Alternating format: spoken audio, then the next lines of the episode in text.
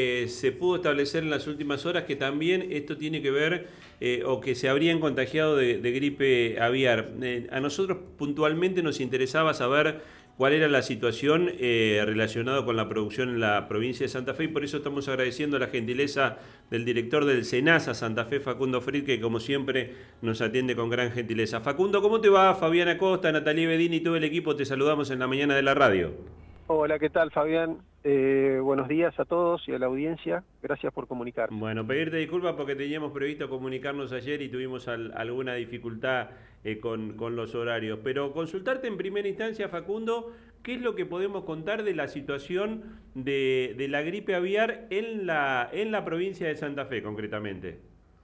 Bueno, en la provincia de Santa Fe eh, estamos hace unos meses ya eh, gracias a Dios, sin, sin presentaciones de focos ni sospechas, desde el último foco que se cerró por un traspatio que hubo, no tuvimos más presentaciones, eh, así que se podría decir que estamos en una tensa calma, porque hay casos en otros lugares del país, en este momento lo tenemos en lobos marinos, como estaban explicando recién, eh, y bueno, como es una una enfermedad, un virus que se transmite a través de aves eh, silvestres, fundamentalmente de aves migratorias, y en primavera se supone que las corrientes migratorias estarían entrando nuevamente al país desde el norte con el, con el calor.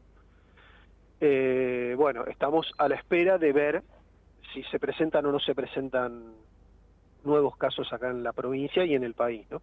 Hoy la atención está puesta en estos este, lobos marinos en la zona de la costa o hay algunos otros puntos del país eh, puntualmente con, aves eh, silvestres o, de corral eh, ante la posibilidad de que vuelvan a aparecer casos?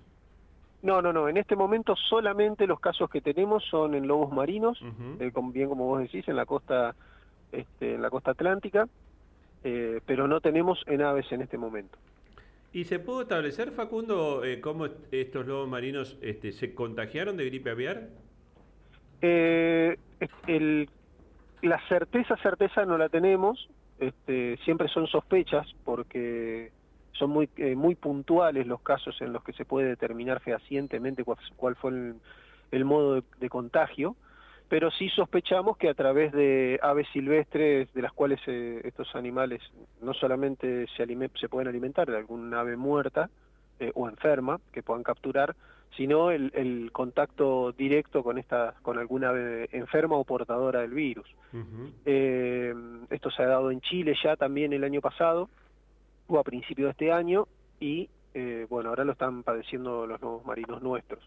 Claro. Recuerdo que eh, la reaparición de la gripe aviar eh, tuvo que ver también con alguna ave silvestre en el norte del país. Exactamente. Bueno, eso, el ingreso fue en la zona de Jujuy y Salta. Exacto. Eh, ese fue el primer caso registrado y mm, bueno, de ahí se, se fue avanzando y detectándose en el resto del país, pero siempre fue en aves. Ahora se controló el tema de las aves, sobre todo el tema comercial, por lo que tuvimos, ya estamos recuperando algunos mercados, pero bueno, se está dando en lobos marinos por el pasaje a mamíferos, ¿no es cierto? no, no es común, eh, pero bueno, se dio. Eh, Facundo, ¿tienen algún estimativo de si esto afectó a la parte comercial, a la parte de distribución y en qué medida? Eh, no, no, no, no. la enfermedad y la, el contagio de los lobos marinos no afectó a la parte comercial. Sí, en un momento tuvimos una preocupación importante porque uno de los de los focos en lobos marinos que se detectó estaba a 500 metros de una granja comercial, lo que hizo disparar las, las alertas de bioseguridad. Eh, pero no, no, eh, gracias a justamente a la bioseguridad que tienen estas granjas, eh, no, no afectó a la, a la población de aves lo que hubiese sido un, trastorno, sobre todo ahora que estamos recuperando los mercados internacionales. ¿no? Facundo, saliendo de lo que es producción avícola, eh, ¿a qué se presta atención aquí en la provincia de Santa Fe, teniendo una gran producción este, ganadera y, también mucha producción porcina? No, no, no, no tenemos este, un plan estratégico para el cruce de influenza aviar a otras especies porque, como te digo, es muy, es muy raro que se dé Claro. Eh, tienen que ser eh, aves enfermas en contacto directo con otras especies y especies susceptibles. Hay especies más susceptibles y menos susceptibles. Eh, los mamíferos por lo general no son susceptibles a esta enfermedad.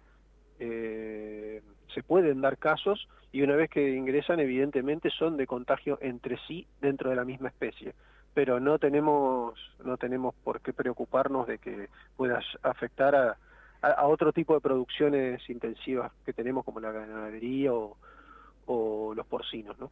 No sé si te sorprendo con la pregunta, pero en el caso de estos lobos marinos que aparecieron muertos en la zona de la costa atlántica, ¿cuáles son las, medidas que se toman pensando también en el resto de la población eh, de, fauna marina?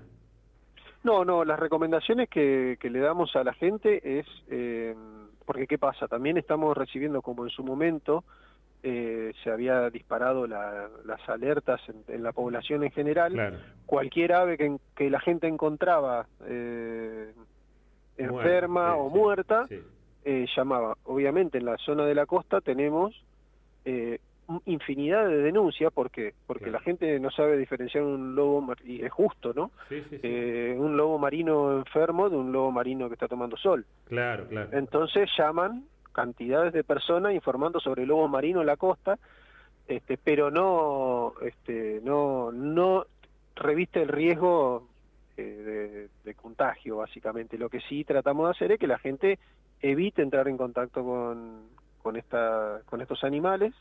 Eh, es una recomendación que están dando en el sur del país, obviamente, donde están estos animales.